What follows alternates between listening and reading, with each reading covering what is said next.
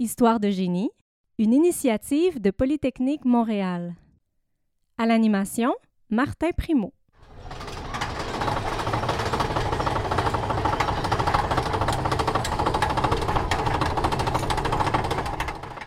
Le son que l'on entend ici, c'est celui d'une montagne russe, une invention que l'on doit en partie à Granville Taylor Woods, un prolifique ingénieur de la fin du 19e siècle.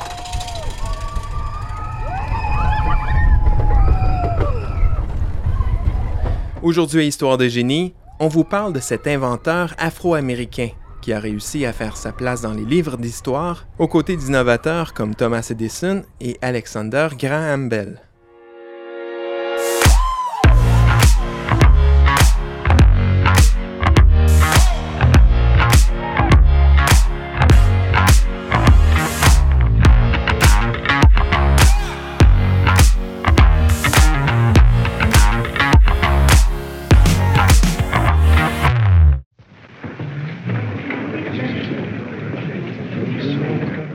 Nous sommes dans l'Est des États-Unis vers 1888.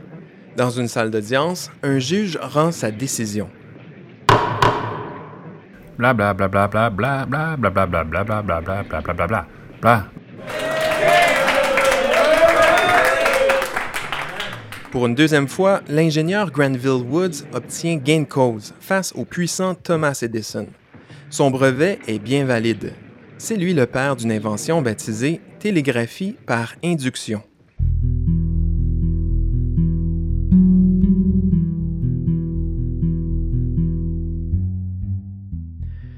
Edison avait l'habitude de traîner en justice ses adversaires pour contester leur brevet.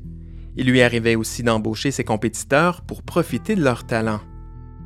Après le procès, il propose d'ailleurs à Granville Woods de joindre son équipe, mais l'ingénieur de 32 ans refuse.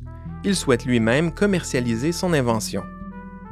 À partir de ce jour, ses proches le surnommeront le Edison noir.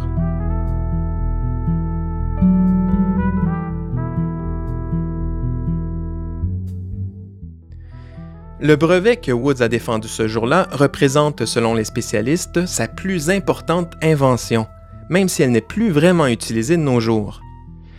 Sa télégraphie par induction va améliorer de beaucoup la sécurité des chemins de fer en permettant aux gens à bord des trains de communiquer sur de longues distances.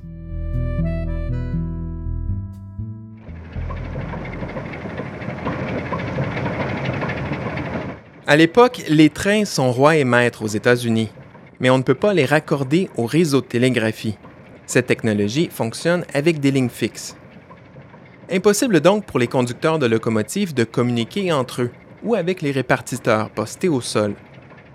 Est-ce qu'un train arrive en sens inverse sur les mêmes rails? Est-ce qu'un arbre bloque le chemin et doit être tiré? Souvent, on apprenait la réponse seulement après un accident.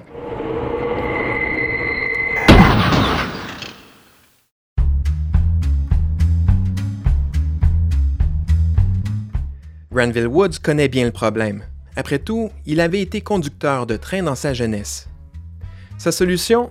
Permettre à un télégraphe qui se trouve à bord du train de transmettre son signal à un fil situé au sol, entre les deux rails d'un chemin de fer. Le signal doit donc voyager dans l'air. Woods mise sur une paire d'inducteurs pour y arriver.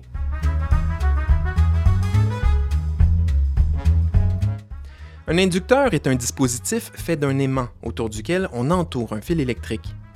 Lorsqu'un courant passe dans le fil, il modifie le champ magnétique de l'aimant. Et l'inverse est vrai aussi. En positionnant deux inducteurs l'un près de l'autre, on peut donc d'une certaine façon faire voyager le signal électrique d'un fil à l'autre grâce aux aimants. Le premier inducteur est attaché sous le train et relié au télégraphe par un fil. Le deuxième inducteur, lui, est fixé au sol, à côté d'un autre fil qui, lui, s'étend sur des kilomètres. Grâce à cette invention de Woods, les conducteurs de trains de l'époque peuvent désormais envoyer et recevoir des messages sous la forme de code Morse.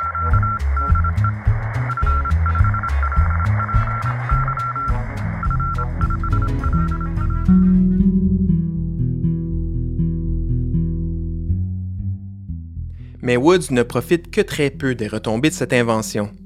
Comme pour ses autres brevets, il vend celui-ci pour financer ses travaux et se verser un salaire.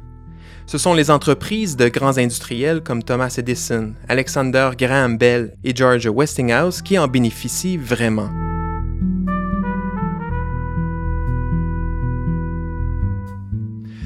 Woods a bien essayé par deux fois de se lancer en affaires, mais ses partenaires financiers l'ont trahi à chaque occasion, en vendant à son insu ses brevets par exemple, ou en l'exploitant littéralement, en lui versant un salaire de crève-faim. Bref, on comprend que son esprit inventif a été freiné tout au long de sa vie par sa difficulté à trouver de l'argent. La couleur de sa peau y était peut-être pour quelque chose selon des historiens. Reste que ces obstacles ne l'ont pas empêché d'avoir une carrière prolifique.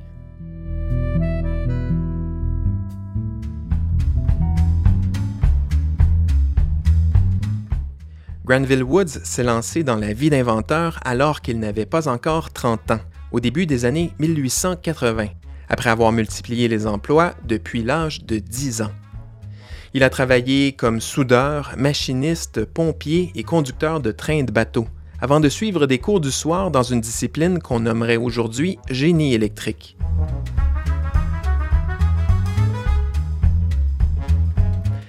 À l'époque, ce domaine est en effervescence. L'ampoule électrique vient tout juste d'être inventée, mais on s'éclaire encore à la chandelle dans les foyers.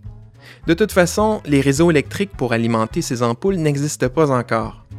Le téléphone, lui, se trouve en quelques rares endroits, mais il est encore loin de remplacer la télégraphie comme outil de communication. Granville Woods va lui aussi trouver de nouvelles applications à l'électricité. En plus d'inventer la télégraphie par induction, il développe le gradateur d'éclairage, des systèmes d'électrification des tramways et même un type de montagne russe. Sa carrière va par contre s'arrêter abruptement en 1910 après un arrêt cardiaque, alors qu'il n'avait que 53 ans.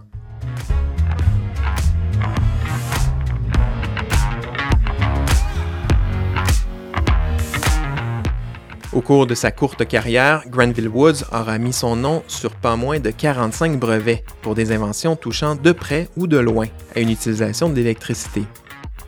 Il est reconnu aujourd'hui comme l'un des ingénieurs électriques les plus prolifiques que la Terre ait porté à cette époque, et ce, sans égard à la couleur de sa peau.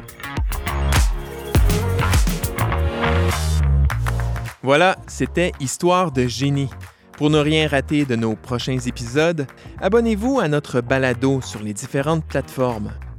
Et pour les plus curieuses et curieux d'entre vous, venez voir ce qui se fait de plus impressionnant comme recherche à Polytechnique Montréal en visitant mon blog Le Labo 2500 à l'adresse polymtl.ca blog. Merci de nous écouter et à une prochaine histoire.